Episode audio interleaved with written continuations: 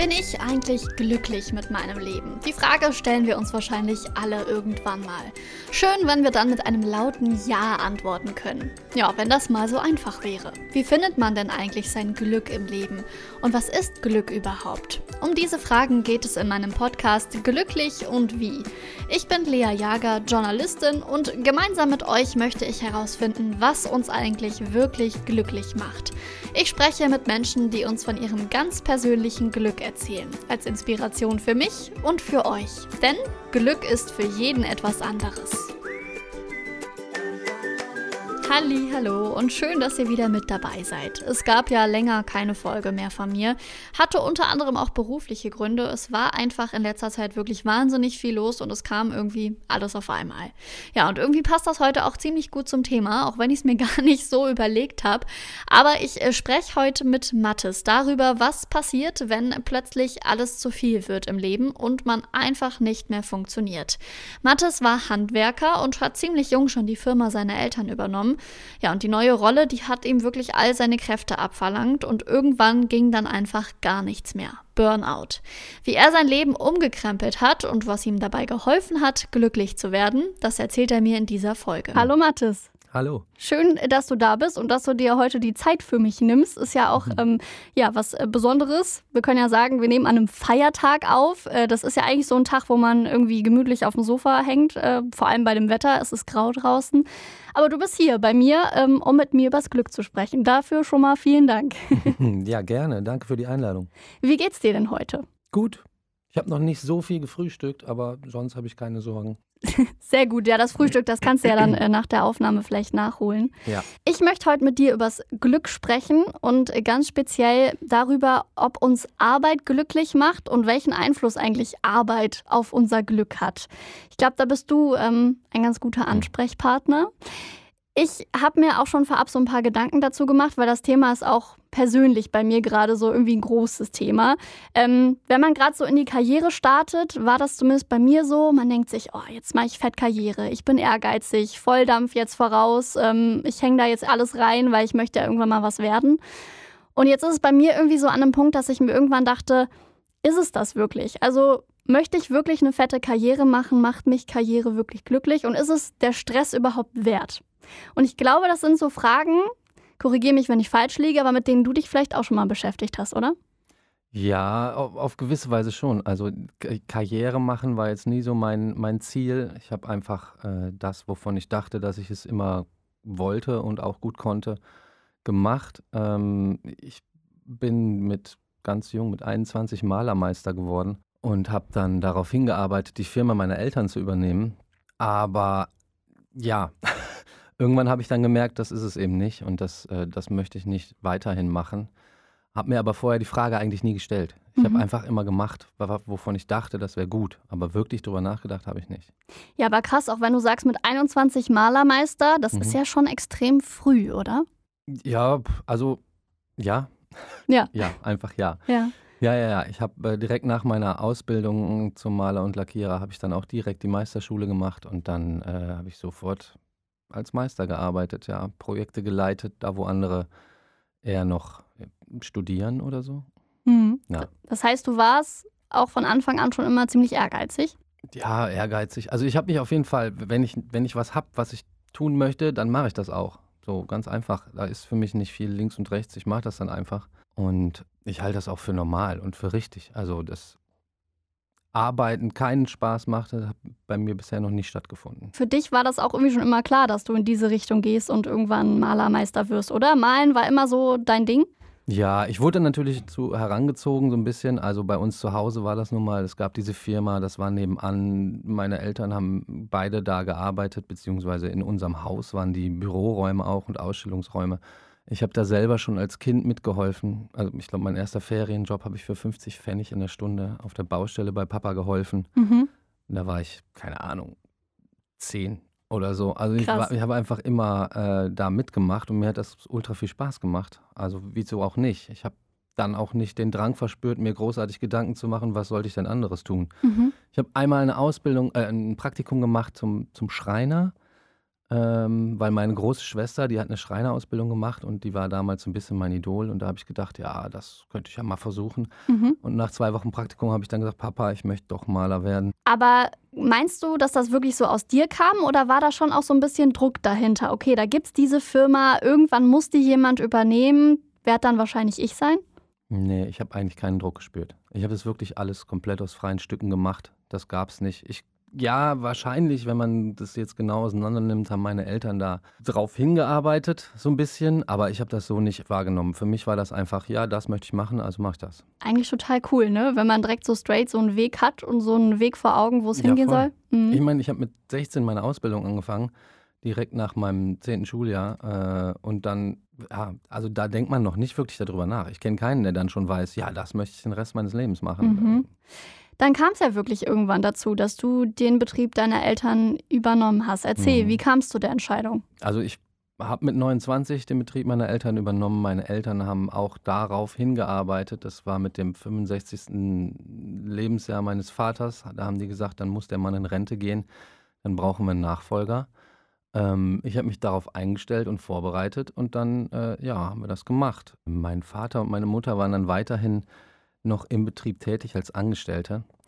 War also nicht ganz der Deal, wie der besprochen war. Ja. Denn die soll, der sollte ja in Ruhestand gehen. Aber das war schwierig für ihn. Ich meine, der Mann hat auch 50 Jahre in dem Beruf oder länger noch in diesem Beruf gearbeitet und auch von seinem Vater übernommen. Einfach so abrupt aufhören hat er nicht ganz so einfach geschafft. Schwierig, sich da dann direkt komplett rauszuziehen, kann ich mir vorstellen, ne? Ja, klar. Aber auch schwierig für dich, ne? Wenn man dann da den Papa noch in der Firma hat und man selber soll da jetzt sagen, wo es lang geht, oder? Ja, vielleicht sollte ich ja gar nicht so sagen, wo es lang geht. Vielleicht sollte ich ja nur der Chef sein. Ich weiß es nicht. Ich habe mich auf jeden Fall in dieser Rolle nicht wohlgefühlt. Also sagen wir doch einfach, wie es ist. Mir fiel es schwer, mich in dieser Rolle als Chef einzufinden. Als malender Handwerker war ich immer recht zufrieden und Mhm. als Projektleiter, aber als Chef, der, der Menschen steuert und befehligt, war überhaupt nicht meine Welt. Und ähm, meinem Vater fiel es schwer oder meinen Eltern allgemein, das dann einfach loszulassen und zu sehen, okay, der Junge passt da nicht rein. So. Mhm. Ähm, die haben dann natürlich ein bisschen Druck hintergesetzt, mir zu helfen, mir auf ihre Weise Unterstützung zu geben, damit ich das dann doch schaffe. Das hat zu einer sehr angespannten Situation geführt, ja. Hm, Also das heißt, da sind verschiedene Vorstellungen und Wünsche so ein bisschen aufeinander geprallt in der Situation. Ja, genau. Ich wusste es aber vorher auch nicht. Ne? Also ich habe es einfach auf mich zukommen lassen, gemacht und dann währenddessen gemerkt, das ist so gar nicht meine Welt. Hm. Also das heißt irgendwie auch die Erwartungen so dann an die Position als Chef, die mit denen konntest du dann in der Situation nicht umgehen. Ja, richtig. Man fühlt als Chef erstmal Erwartungen von den, also ich hatte die, die ich gefühlt habe, von meinen Eltern definitiv, denn immerhin waren die ja meine Vorreiter und die Leute, deren Lebenswerk ich weiterführen durfte. Und das ist wirklich so, das war ein Lebenswerk oder ist es immer noch. Das ist natürlich schon ein sehr hoher emotionaler Druck, da möchte man nichts irgendwie falsch machen oder so. Eine krasse Verantwortung auch, ne? Also wenn man plötzlich Ja. weiß, okay, das ist ja einfach ein Betrieb mit einer ewig langen Geschichte und ich stehe Mhm. hier jetzt und muss das weitermachen, ne? Ja, genau. Und dann hat man noch all die anderen Menschen. Also in meinem Fall waren das zeitweise bis zu 14 Angestellte, also meistens eher so acht, neun Leute. Aber ja, die wollen alle am ersten des Monats ihr Geld haben. Ne, wir reden über, weiß ich nicht, 30.000 Euro im Monat oder so, die man erstmal erwirtschaften muss, Mhm. bevor irgendwo was anderes bezahlt werden kann. Dann hast du noch Kunden, dann hast du noch Lieferanten, dann hast du noch, ach, was weiß ich, so viele Menschen, die von einem abhängig sind. Und als Handwerksmeister, selbstständiger Handwerksmeister im Mittelstand, muss ich sagen, also Hut ab für alle, die den Job gut können. Das ist Stress, extrem. Was hat das mit dir gemacht in der Zeit, so nach der Übernahme? Mm, Also es hat dafür gesorgt, dass ich meine äh, Freunde vernachlässigt habe, weil ich keine Zeit mehr hatte. Ich äh, recht viel Geld verdient, hatte aber nie Zeit, es auszugeben. Vielleicht ist das so eine schöne Überschrift. Mhm. Ja, es war einfach vollkommener Blödsinn. Ne? Ich habe im Nachhinein festgestellt, ich habe so 60 bis 80 Stunden die Woche gearbeitet. Sechs Jahre lang habe ich das durchgehalten. 60 bis 80 Stunden? Ja. Die Woche. Die Woche. Boah. Ja, ohne das zu wissen übrigens. Ich habe das erst im Nachhinein ausgerechnet. Ich habe mir immer gesagt, nö, um 18 Uhr mache ich Feierabend, dann bin ich auch zu Hause. Ist mir egal, was ihr alle wollt. Denn viele Leute wollen das und sagen einem das auch direkt, du bist doch Chef. Selbst Mhm. und ständig. Und das Mhm. habe ich sehr gehasst. Hab dann aber mich abends um 8, 9 Uhr einfach wieder an den Computer gesetzt und weiter für die Firma gearbeitet. Ne? Also ich habe sehr viel auch nachts gearbeitet oder so. Ich habe einfach super viel gearbeitet, um irgendwie Ruhe in meinem Kopf zu kriegen, um diese ganzen kleinen Baustellen, die es da gab, zu bedienen. Und ähm, das hat mit mir gemacht, dass ich überhaupt nicht mehr glücklich war. Äh, mein Privatleben hat da ultra drunter gelitten. Ist dir das denn schnell auch bewusst geworden oder hat das sehr lange gedauert, bis dir das irgendwann mal aufgefallen ist? Nee, also ich habe schon so zwei, drei Jahre erstmal versucht, mich irgendwie in diesem Beruf zurechtzufinden als Chef und gleichzeitig auch immer so ein bisschen drum kämpfen müssen, die Sachen, die ich mir so ausgedacht habe, dann auch umsetzen und durchsetzen zu können. Aber danach habe ich es dann eben gemerkt und gewusst, okay, ich möchte hier was basteln und da was schrauben. Und man ist ja nun mal sein eigener Chef, also kann man ja auch seinen Beruf eigentlich so gestalten, wie man möchte. So habe ich zumindest gedacht. Mhm. Und das, dann aber, das große ja, Aber, ne? Genau. Dann sind da eben all diese Menschen, die einem sagen, das kannst du so nicht machen oder auf die Weise haben wir das ja noch nie gemacht. Das ist einer der oh, besten Sätze. Der beste Spruch überhaupt. Ja, ja, genau. Das haben wir noch nie so gemacht. Mhm. Ähm, ich hatte ja Mitarbeiter, die, die teilweise schon seit 25 Jahren bei meinem Vater angestellt waren. Also die kannten mich schon als Kleinkind und ich kannte die auch schon so lange und dann wurde ich plötzlich deren Chef. Ne? Davor war ich ein paar Jahre lang deren Mitarbeiter, auch wenn es eine vorgesetzte Position war, aber trotzdem waren wir Kollegen. Und dann wurde ich plötzlich Chef. Also es gibt sehr viele Menschen, die einem sagen möchten, was man alles nicht machen darf. Und dann war das schon schwierig, den Job so zu gestalten, wie ich möchte. Hast du diesen Stress denn dann auch irgendwann körperlich gemerkt? Ja, auf jeden Fall. Ich hatte damals eine äh, Freundin, die auch sehr viel ja, daran zu bemängeln hatte. Also die war auch eine von den Personen, die noch an mir gezogen und gedrückt hat zusätzlich. Äh, einfach weil sie ja vollkommen zu kurz gekommen ist. Dann haben wir mit Krankheit zu kämpfen gehabt. Also sie musste oft noch ins Krankenhaus und so weiter. Und dann haben wir irgendwann Nachwuchs bekommen. 2017 wurde mein Sohn geboren. Und dann war irgendwann echt Ende. Also ich habe die Zeit eigentlich nur noch im Krankenhaus verbracht, bei der Arbeit oder aber allein mit einem sechs Wochen alten Baby. Mhm. Und mehr war da nicht mehr. Und das hat auch ja, fast ein Jahr lang angedauert, diese Zeit. Und da war bei mir dann auch irgendwann Ende. Also ich bin dann ganz klar in den Burnout gegangen, auch offensichtlich richtig hart gecrashed. Ich konnte gar nicht mehr, äh, ich war nicht mehr imstande, diesen Job da auszuführen und diese mhm. Firma zu leiten. Und all die Leute, die vorher von mir abhängig waren und versucht haben, meinen Job mir einzutrichtern, wie der funktioniert, die haben dann richtig gelitten, denn dann gab es keinen Job mehr. Dann musste ich die Firma zumachen und äh, all die Leute entlassen und selber habe ich mich zwei Jahre lang krank schreiben lassen. Krass. Mhm. Gab es denn irgendeinen Schlüsselmoment? Also wirklich so der eine Moment, wo du gemerkt hast, okay, so geht's auf jeden Fall jetzt nicht mehr weiter.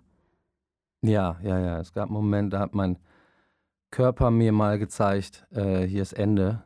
Das war mir selber so nicht bewusst. Ich war da nicht so offen für, da so deutlich hinzugucken. Aber mein Körper, äh, naja, ich bin morgens aufgestanden zu Hause bin die Treppe runtergegangen, habe mich im Wohnzimmer auf die Couch gesetzt und bin sechs Stunden lang nicht mehr aufgestanden, weil ich nicht konnte. Und ich weiß nicht warum. Also ich war körperlich sicherlich dazu imstande, aber es ging trotzdem nicht. Ich habe da gesessen, habe ununterbrochen darüber nachgedacht, welche Probleme ich alle heute noch lösen muss und habe das sechs Stunden am Stück gemacht, ohne eins dieser Probleme zu lösen und ohne irgendetwas zu schaffen. Ich war einfach fertig. Ich wusste überhaupt nichts. Also alles war wir quasi. Und dann danach habe ich sofort mein Handy genommen und einen befreundeten Malermeister angerufen und dem gesagt, ey, ich habe hier ein ganz großes Problem, kannst du vielleicht meine Mitarbeiter führen? Ich kann das nicht. Mhm. Und ich hatte Glück, der hat mir geholfen, ja. Aber krass mutig auch, sich das dann einzugestehen, dass man es alleine nicht mehr schafft und da irgendwie dann Hilfe braucht, finde ich. War wahrscheinlich auch eine riesengroße Überwindung, oder? Nach Hilfe zu fragen dann für dich in dem Moment? Nee, eigentlich nicht. Also ich, für mich persönlich ist das nicht schlimm. Ich finde das normal. Ich werde auch oft um Hilfe gebeten und ich habe ganz klar die Einstellung, wenn ich nicht kann, dann kann ich auch einfach Nein sagen. Also derjenige, der gefragt wird, kann ja einfach sagen, sorry, ich kann nicht. Ja, es ist eigentlich so einfach, ne? Aber ja, genau. Also um Hilfe fragen sollte man nie Angst vor haben. Bis heute bleibe ich dabei, einfach fragen, immer. Mhm. Mehr als Nein kann man nicht kriegen. Absolut. Wie ging es denn dann für dich weiter? Du hast gesagt, du warst dann zwei Jahre krankgeschrieben. Mhm. Was ist in dieser Zeit passiert? Ja, ich habe eine Reha gemacht. Das war das Erste, was ich gemacht habe. Denn ich hatte bis zu dem Zeitpunkt keine professionelle Hilfe. Ich habe einfach versucht, irgendwie nebenbei diese Firma zu leiten und mein Familienleben hinzukriegen und darauf zu hoffen, dass meine Frau gesund wird und all diese Sachen. Und da habe ich dann mal Zeit für mich gekriegt. Das erste Mal. Das erste Mal seit vielen Jahren wahrscheinlich auch, ne, wenn man das so hört. Ja, absolut. Das ist, muss man noch dazu sagen, auch einhergegangen mit der Trennung von meiner Frau. Wir waren dann zu dem Zeitpunkt schon verheiratet und wir hatten dann einen einjährigen Sohn. Und sie hat mir dann Gott sei Dank den Raum gegeben, dass ich auch einfach für mich mal Zeit nehmen konnte. Sie hat gesagt, geh du mal in Reha, ich kümmere mich um den Kleinen und wohne jetzt mal bei meinen Eltern. Und dann hatte ich da wirklich auch Ruhe. Ich konnte einfach mich auf mich selbst konzentrieren. Da fing das dann an, ja. Da habe ich dann direkt danach eine Woche mal in, in Barcelona verbracht, einfach auch mit einem Freund da mal hin, um an nichts anderes denken zu müssen. Dann habe ich versucht, mich selber zu finden irgendwie. War das eine Erleichterung für dich, in dem Moment dann auch diese Verantwortung, die du ja dann wirklich äh, auf deinen Schultern getragen hast und die dir zu schaffen gemacht hat, dann auch einfach mal hinter dir lassen zu können? Ja, klar. Ich habe das voll gemerkt. Also es war alles Schlag auf Schlag und ich war vier Wochen in Reha, direkt danach eine Woche in Barcelona. Und an meinem letzten Tag in Barcelona habe ich einen Anruf gekriegt von einer sehr guten Freundin, dass ihr Bruder, unser, ein sehr guter Freund von mir, sich das Leben genommen hat. Es ist also alles gleichzeitig passiert. Und dann konnte ich für sie erstmal da sein. Und das hat mir dann mein Körper nochmal gezeigt. Die war eine Woche bei mir und musste sich um ganz vieles kümmern wegen des Todes ihres Bruders. Mhm. Und in dieser Zeit war ich einfach gesund. Also ich hatte keine Probleme mehr. Ich habe mich um nichts anderes kümmern müssen als um sie und ihre, ihre Anliegen, ihre, ihre Bedürfnisse. Und wir waren einfach sehr gute Freunde. Das heißt, ähm, das war mir auch sehr wichtig. Aber da hat mein Körper mir gezeigt, ey, ich funktioniere, wenn ich muss. Und ähm, das war auch sehr bedeutsam, denn wir haben dann eine Trauerfeier ausgerichtet für ihn. Und am Abend dieser Trauerfeier ist dann quasi nochmal, haben wir draußen Feuer gemacht und es war sehr schöne Stimmung und da ist dann die gesamte Last auf einmal wiedergekommen. Als ich wusste, jetzt ist diese Episode abgehandelt, hat mein Körper auf einmal wieder schlapp gemacht. Mhm. Und dann war meine Psyche wieder krank. Also ich war zwischendurch einfach mal ganz kurz gesund und habe das so gezeigt gekriegt, so, ach krass, ich funktioniere ja. Dann hatte ich ein sehr gutes Ziel, auf das ich hinarbeiten konnte und sehr große Hoffnung, dass es auch alles klappt. Und das habe ich dann ab dann auch versucht. Ich habe sehr viel mit äh, Psychologen gesprochen oder mit einer Psychologin. Äh, Einzeltherapie, Gruppentherapie, das hat mir wirklich geholfen, endlich mal zum Kern von dem, was ich eigentlich in echt will und was ich, was ich gut kann und auch gerne mache, zu finden. Diese ganze Freiheit, die ich hatte, einfach nicht arbeiten zu müssen, nicht drüber nachdenken zu müssen, was ich alles planen und tun und machen muss, sondern einfach nur eine Sache und das ist, was mache ich denn morgen? Mal gucken. So, mhm. also es war, es war super und das rate ich jedem, der sich da mal so in so einer Situation sieht, einfach mal eine Auszeit nehmen. Egal, ob, ob für Geld oder für was auch immer gesorgt ist. Hier in Deutschland geht man ja Gott sei Dank meistens nicht unter, ja. nur wenn man mal nicht arbeitet. Und sich auf sich selber besinnen. Ja, dieses auch, ähm, was will ich eigentlich, das ähm, kann ich mir vorstellen oder das merke ich auch selber, man verliert das so schnell so ein bisschen aus dem, aus dem Blick, ne? weil da so viele Erwartungen von außen auf einen äh, einprasseln und man geht seinen Weg so straight und verliert manchmal so ein bisschen aus den Augen, okay, was, wohin möchte ich eigentlich wirklich? Ne? Mhm. Was hast du denn entschieden? Was möchtest du denn wirklich?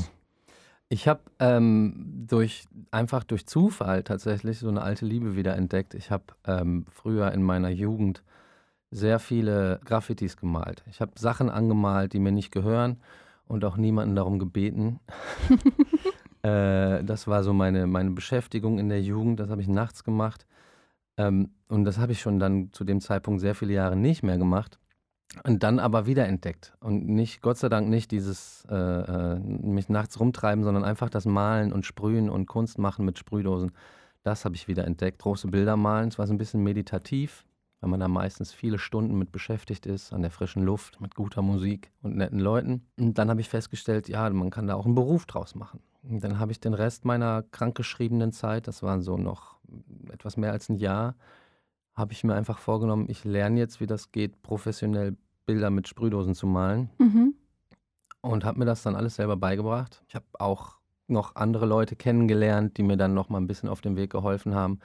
Aber größtenteils habe ich das einfach, weil ich da Lust drauf hatte. Ich habe fast ein Jahr lang jeden Tag Graffiti gemalt und ja, jetzt bin ich Profi.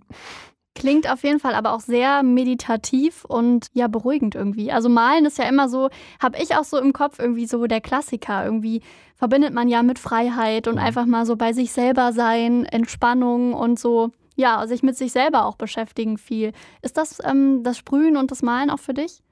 Ja, absolut. Bei mir ist immer so ein bisschen das Problem gewesen, ich habe halt immer schon gerne gemalt und, und designt und ob, ob am Computer oder mit Stiften oder wie auch immer. Aber ich habe nicht so viel Sitzfleisch. Ich bin so ein, so ein ADHS-Kandidat. ähm, und mich dann einfach in diesen Tunnel zu begeben und mich da stundenlang hinzusetzen, das fällt mir manchmal schwer. Und das ist das Tolle bei Graffiti. Wenn man Graffiti malt, dann klettert man auf eine Leiter und wieder runter und in die Knie und nach links und nach rechts. Also so ein Bild ist einfach auch 20 Quadratmeter groß. Mhm. Und da ist nichts mit still sitzen. Das ist wirklich, das ist Sport. Du bist jetzt Profi, hast du gesagt. Du bist ja wirklich mhm. auch ähm, ja, so am Niederrhein, wenn ich das richtig gesehen habe, auch schon sehr bekannt mit deinen äh, Kunstwerken. Jetzt bist du selbstständig, richtig? Mhm. Mit selbstständig verbinde ich selbst und ständig. Man ist äh, ständig unterwegs, arbeitet auch nachts oder geht ans Telefon zu unmenschlichen Uhrzeiten. Das ist zumindest so meine Vorstellung und kenne ich auch so ein bisschen aus eigener Erfahrung. Wie bringst du das zusammen? Jetzt mit deiner Diagnose auch Burnout. Hast du da Mechanismen entwickelt, um da nicht wieder reinzufallen quasi? Ja, absolut. Also erstes Mal habe ich in dieser ganzen Zeit gelernt, wie man Nein sagt. Das auch sehr deutlich und trotzdem hm, freundlich bleiben kann. Also die Welt geht gar nicht unter, wenn man Leuten manchmal was absagt. Das äh, war mir früher nicht so bewusst. Da hatte ich immer Angst vor, Leute zu enttäuschen oder denen nicht gerecht zu werden. Das ist vollkommener Bullshit. Das heißt, wenn irgendjemand sagt, ey, ich habe hier eine total gute Idee, komm doch mal vorbei und ich zeige dir die und ich erzähle dir davon, dann sage ich schon mal nein, tut mir leid, aber so funktioniert das nicht. Mhm. Ihr, ihr, müsst erst ein bisschen liefern, ihr müsst mir erst ein bisschen Futter geben und wenn ich merke, ihr habt wirklich Lust und ihr wollt euch nicht einfach mal so einen lustigen Graffiti-Sprüher angucken, ja, wenn ich das immer machen würde, dann wäre ich wieder 60, 70 Stunden unterwegs. Ne? Mhm. Also so, ich habe mir da einfach Mechanismen angeeignet, wie zum Beispiel, schickt mir mal ein Foto von eurer Wand, messt die doch selber mal aus, dann weiß ich, wie groß die ist. Und wenn ihr jetzt noch einen Motivwunsch habt, dann kann ich euch schon sagen, was das kosten könnte. Da muss noch keiner für fahren und da habe ich nur fünf Minuten für gearbeitet. Mhm. Ähm, das bedeutet natürlich auch, dass ich nicht jeden Tag arbeite. Also ich habe jetzt manchmal Wochen, in denen arbeite ich, also ich mein, manchmal arbeite ich drei, vier Wochen am Stück gar nicht. Mhm. Zumindest nicht aktiv an irgendwelchen Bildern, die in, an irgendwelchen Wänden sind. Dann gibt es natürlich schon mal, dass ich im Atelier was aufräumen muss oder am Computer irgendwelche Designs machen muss, mal eine Rechnung schreiben muss oder so. Aber so ein richtiger Job ist das dann nicht. Ne? Und heute habe ich auch kein Büro mehr, das ich besuche. Wenn ich jetzt eine Rechnung schreibe, dann sitze ich am Frühstückstisch in Boxershorts und mache mhm. den Laptop auf. Ja. Also es, es fühlt sich nicht mehr wie Arbeit an. Früher war das wirklich, da muss ich hin, da muss ich von 9 bis 17 Uhr am Start sein und meistens noch viel länger. Und da muss ich parat stehen, wenn das Telefon klingelt und all so Sachen. Und das habe ich gar nicht mehr. Also es hängt viel mehr mit meinem Mindset zusammen und wie ich damit umgehe, wann ich arbeiten möchte und ob ich arbeiten möchte. Und wenn mir heute jemand am Sonntag eine Nachricht schreibt, ey, überleg doch mal, ob du das und das, dann kann ich mir ja überlegen, will ich dem jetzt antworten? Habe ich da heute Lust drauf oder nicht? Ehrlich gesagt, dieses ganze Konstrukt von Wochenende und unter der Woche und Feiertage und nicht und so, das ist für mich total irrelevant geworden. Ich arbeite ja. dann, wenn ich möchte. Und ich könnte mir vorstellen, dass ich auch manchmal 70 Stunden in der Woche arbeite, aber es fühlt sich einfach nicht so an. Ich merke da nichts von. weil es selbstbestimmt ist dann auch so ein bisschen, oder? Also weil das aus deiner eigenen Motivation rauskommt, ich mache das jetzt und nicht, weil irgendjemand sagt, du musst es machen oder weil die Struktur es gerade vorgibt, dass du am Schreibtisch sitzt? Äh, auch weil die Tätigkeiten mir einfach Spaß machen. Mhm. Auch. Also das, was du gesagt hast, ja, das stimmt, aber es macht mir einfach Spaß. Ich meine, überleg mal, früher habe ich 40 Stunden die Woche auf irgendwelchen Baustellen gearbeitet, um dann nachts nicht zu schlafen, sondern irgendwelche Gebäude mit Graffiti anzumalen. Mhm. Und heute male ich über Tag Graffiti und kriege dafür Geld. Ja. Also das ist einfach, es macht sau Bock. Ich bin da sehr froh, dass ich das gefunden habe. Ich kann davon Gott sei Dank gut leben und alles finanzieren, obwohl ich nicht jeden Tag arbeite. Und ich habe noch die ganze Zeit dazu, die, also ich kann ausleben einfach. Ich habe zusätzlich zu der Graffiti-Sache ein eigenes Studio gegründet, in dem ich mit anderen Musikern Musik mache, wo wir Grafikdesign machen, Foto, Video, Schriftstellerei, alles Mögliche. Wir sind zu, äh, mit acht Künstlern in einem Atelier, wo einfach jeden Tag Kunst entsteht. Und das ist super schön. Das ist immer. Mhm. Ich kann es nur jedem raten, wenn ihr irgendwo einen Ort habt, wo ihr gerne seid und ähm, wo es euch Spaß macht zu wirken und zu sein, am besten mit netten Leuten. Investiert da rein. Aber es klingt auch so, ähm, als wäre das Motto eigentlich, macht mehr das, worauf ihr wirklich Bock habt. So. Und dann geht man auch gerne zur Arbeit und mit einem Lächeln. Ist das bei dir auch dann wirklich jeden Tag so? Jeden Tag bestimmt nicht. Mhm. Nee, nee, jeden Tag nicht. Es gibt auch bei mir Tage, an denen ich einfach schlecht geschlafen habe oder was weiß ich. Oder manchmal hat man ja auch irgendwelche äh, Ereignisse auf irgendwelch, an irgendwelchen Orten, wo man arbeitet, die dann nicht so schön sind. Aber ich hatte auf jeden Fall immer den Gedanken, also wenn ich, wenn ich mal wirklich ermattet und ermüdet war, habe ich immer gedacht, ey, könnte auch schlimmer sein. Du könntest auch wieder deinen alten Job haben. Das macht eigentlich alles wieder weg. Ist das denn bei dir trotzdem manchmal so? Ich meine, wenn du mehr arbeiten würdest, würdest du wahrscheinlich auch noch mehr Geld verdienen. Das heißt, ähm, nach oben hin ist ja wahrscheinlich auch alles noch offen. Ja. Verlockt das manchmal dann doch mehr zu machen, als man äh, eigentlich möchte? Ja, natürlich. Also klar, ich bin ja nicht fies vor Geld, wie man so schön mhm. sagt. Aber ich habe einfach, Gott sei Dank, dadurch, dass ich eben den Umgang mit mir selbst gelernt habe in all diesen Psychotherapien und Reas und was ich nicht, was ich alles gemacht habe, Achtsamkeitstrainings äh, und so weiter, habe ich den Umgang mit mir gelernt und von mir selber gelernt, was ich gerne mache und was ich nicht gerne mache. Wenn ich also Anfragen von Kunden kriege, wo ich merke, da mache ich die meiste Arbeit und die Leute sind vielleicht auch noch merklich jetzt schon nicht so mein Typ Mensch oder so. Ich lehne solche Aufträge einfach rigoros ab. Ich bin wirklich extrem picky, was das angeht und habe keine Lust, mich mit irgendwelchen Menschen zu umgeben oder für irgendwelche Menschen zu arbeiten, auf die, auf die ich nicht klarkomme oder die mit mir nicht klarkommen oder wie auch immer. Ich, nee, ich Raubt ja auch Energie, ne? So, so Menschen oder einfach Dinge zu machen, wo man nicht zu 100 Prozent irgendwie das fühlt und, und hintersteht, ne? Ja. Dieses Thema Grenzen ziehen ist da ja dann auch wirklich ganz wichtig. Das muss man dann, glaube ich, auch erstmal lernen oder viele müssen das lernen, aber mhm. bei dir klingt es so, als könntest du das auch mittlerweile sehr gut. Einfach eine Grenze zu ziehen und zu sagen, so, hier bis hier und nicht weiter. Im Berufsleben auf jeden Fall, ja. Ja. Jetzt hast du ja auch ganz am Anfang gesagt, ne, als du noch den Betrieb geleitet hast, das hatte auch extreme Auswirkungen auf dein Privatleben. Mhm. Heute sagst du, ich bin super happy mit meinem jetzigen Job. Wie hat sich dann dadurch auch dein Privatleben verändert? Ist da auch, merkst du die positiven Effekte auch da? Ja, absolut. Also erstens mal wird alles so ein bisschen ausgedünnt, auch wenn das eigentlich traurig ist. Dass man ein paar Freunde, die bleiben halt einfach auf der Strecke oder Familienmitglieder oder wer auch immer. Aber das kommt, also kam bei mir einfach so zumindest. Es lebt sich auseinander. Man, man merkt ich habe viel mehr gemerkt, was meine Ideale sind, meine Werte, was mir wichtig ist und habe viel mehr angefangen, danach zu handeln und überzeugt dahin zu sehen. Und da bleiben einfach Leute, mit denen man bisher zwar viel Zeit geteilt hat, aber scheinbar sonst nicht so viel. Mhm. Die bleiben dann auf der Strecke. Die lernen dann auch irgendwie durch mein Verhalten, okay, wir passen gar nicht so gut zusammen und so. Also die bleiben erstmal weg. Das sind die sogenannten Energiefresser. Ja. Die Leute, mit denen man eigentlich nur was unternimmt, damit die bedient werden und nicht damit man selber happy ist oder so. Das hat sich aber, ohne dass ich da groß irgendwie Streit oder so hatte, einfach so ein bisschen auseinandergelebt. Und dadurch, dass ich Zeit habe, kann ich natürlich viel mehr in mein Privatleben investieren und viel mehr darüber nachdenken, was möchte ich denn heute machen und worauf habe ich denn Lust. Mit welchen Menschen möchte ich mich denn gerne umgeben? Oder haben, haben die auch Lust auf mich? Ist ja vielleicht auch mal so eine Frage. Mhm. ne? Also all das ist dann auf einmal im Bewusstsein wo man vorher einfach nur gehandelt hat. Ne? Ich war auch irgendwann mal in einem Kegelclub. Ja. Und es war toll, das waren alles meine Jugendfreunde, aber irgendwann habe ich auch festgestellt, ja, eigentlich habe ich mit den Menschen auch gar nichts mehr zu tun. Und Kegeln finde ich auch nicht so super.